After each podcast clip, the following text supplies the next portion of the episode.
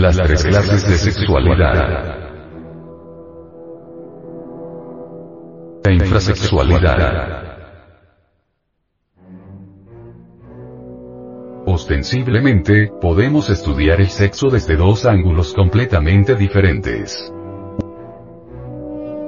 1. Desde el punto de vista meramente oficial, tal como se enseña en las universidades de medicina, etc., y el otro desde el punto de vista gnóstico.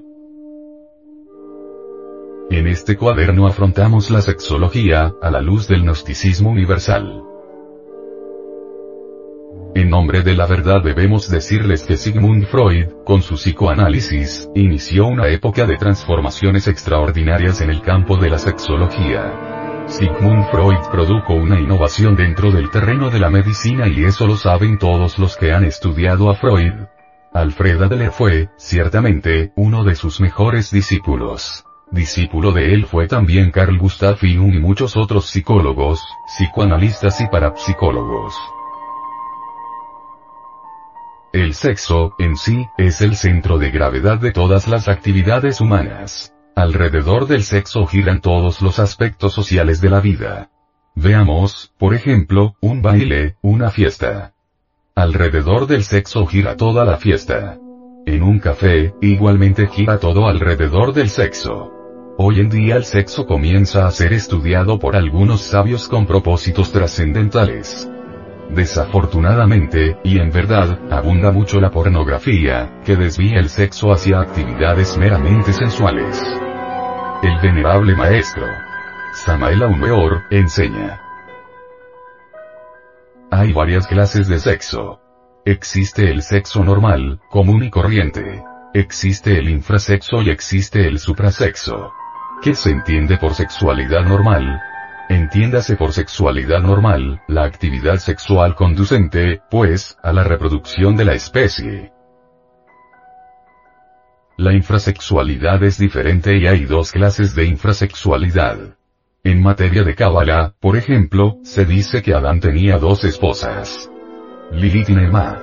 Lilith representa una de las esferas infrasexuales. Encontramos en ella a los pederastas, los homosexuales, las lesbianas, etc., y del lado de Nema, encontramos nosotros a los abusadores del sexo, pornográficos, aquellos que se entregan de lleno a la lujuria, sin freno de ninguna especie ni control alguno. Son dos esferas de la infrasexualidad. Así pues, el sexo normal, repito, conduce a la reproducción de la especie. En cuanto al goce sexual, en sí mismo es un goce legítimo del hombre. Quienes consideran al goce sexual como un pecado, quienes lo califican con algún tabú, o quienes tienen la tendencia de considerarlo motivo de vergüenza, disimulo, etc., están totalmente equivocados. El goce sexual, repito, es un goce legítimo del hombre, de ninguna manera podría ser despreciado, o subestimado, o calificado como tabú. Se tiene derecho, por naturaleza, al goce sexual. Pero pasemos ahora al suprasexo, a la suprasexualidad. Incuestionablemente, la suprasexualidad es para los genios, para los hombres trascendentales, para las mujeres inefables, etc. Suprasexuales fueron un Jesús de Nazaret, un Buda, un Hermes Trismegisto, o un Mahoma, un Lao Tse, en China, un Quetzalcoatl para nosotros los mexicanos. Un Pitágoras, etc. ¿Cómo se puede entrar en el reino de la suprasexualidad? Para entrar en el reino de lo suprasexual, en la esfera de la suprasexualidad, se requiere, primero que todo, el sexo normal. El infrasexual por ejemplo, lesbianas, homosexuales, pederastas, masturbadores, no están preparados para entrar en el reino de la suprasexualidad. El infrasexual debe, primero que todo, si es que quiere regenerarse, empezar por lograr la sexualidad normal. Una vez lograda, si puede, de lleno, entrar en el camino de lo suprasexual. Es difícil la regeneración para los homosexuales y para las lesbianas que pertenecen a la esfera de lo infrasexual. Sobre este aspecto, el venerable maestro Samael Aumeor, dice, Hace poco vino a visitarme un sujeto homosexual. Venía de su país. Honduras. Tal hombre poseía una cultura intelectual bastante alta. Se entusiasmó por las ideas revolucionarias de la sexología, tal como las preconiza el gnosticismo universal y hablándome con franqueza me contó su trágica historia de homosexual.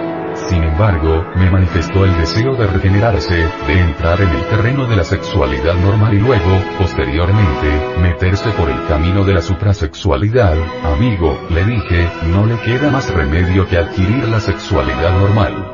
Usted es un afeminado, pues habrá de comenzar, primero, por conseguirse una mujer. Consígase una mujer, primero que todo, cásese, regenérese, adquiera la sexualidad normal, vuélvase un hombre normal el día que usted sea un hombre normal, el día en que a usted le gusten las hembras de verdad verdad, entonces estará preparado para entrar en el terreno de la suprasexualidad. Antes, no es posible. Hoy por hoy, usted va por el camino de la degeneración, usted es un degenerado. Bueno, no se ofendió el hombre, francamente. Verdaderamente, yo tenía razón. Dijo que se iba a conseguir una mujer, que se iba a casar, que iba a tratar de volverse de sexo normal, porque deseaba, algún día, entrar en las esferas trascendentales de lo suprasexual. Ojalá que el amigo se regenere, ojalá. En otra ocasión, vino a mí una lesbiana. Me dijo que quería que la aconsejara, que francamente, a ella le encantaban las mismas mujeres, que estaba en un problema gravísimo, que ella gastaba mucho dinero en cierta dama que había por ahí, pero que esa dama, pues, le estaba poniendo cuernos, como decimos. Lo cierto es que andaba, la dama de sus anhelos, por la calle con otras damas y claro, le provocaba celos y sufría aquella lesbiana como si fuera un hombre. Exactamente, lloraba y suplicaba y me pedía consejos, como si fuera un hombre, entre paréntesis, era una vieja horrible, no se lo niego a ustedes. Yo no pude menos que mirarla con terrible asco. Bueno, le di unos cuantos consejos. Le dije que lo mejor era que se regenerara, que se consiguiera un hombre, que entrara en el camino de la sexualidad normal, etc.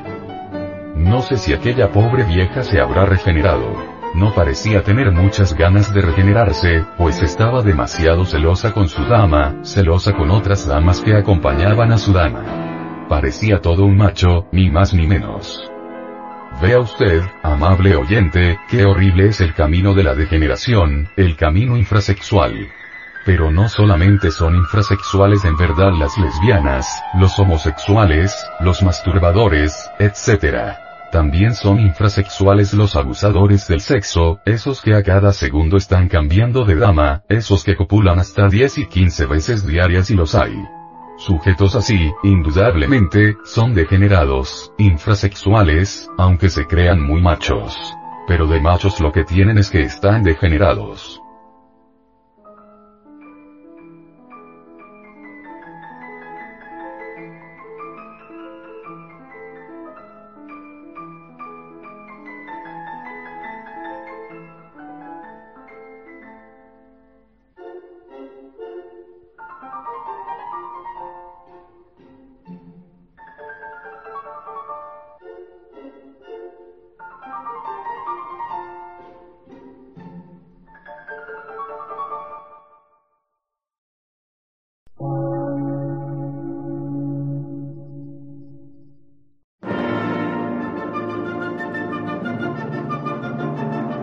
Emisora, gnóstica, transmundial. Por una nueva civilización y una nueva cultura, sobre la faz de la Tierra.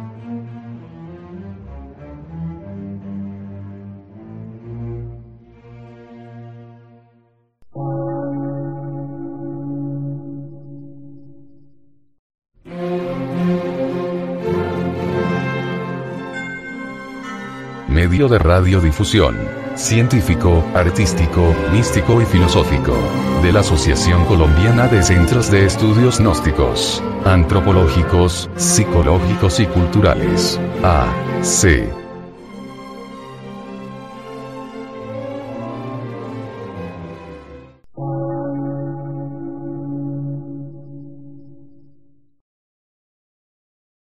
Lectura en movimiento. Difusión sin fronteras.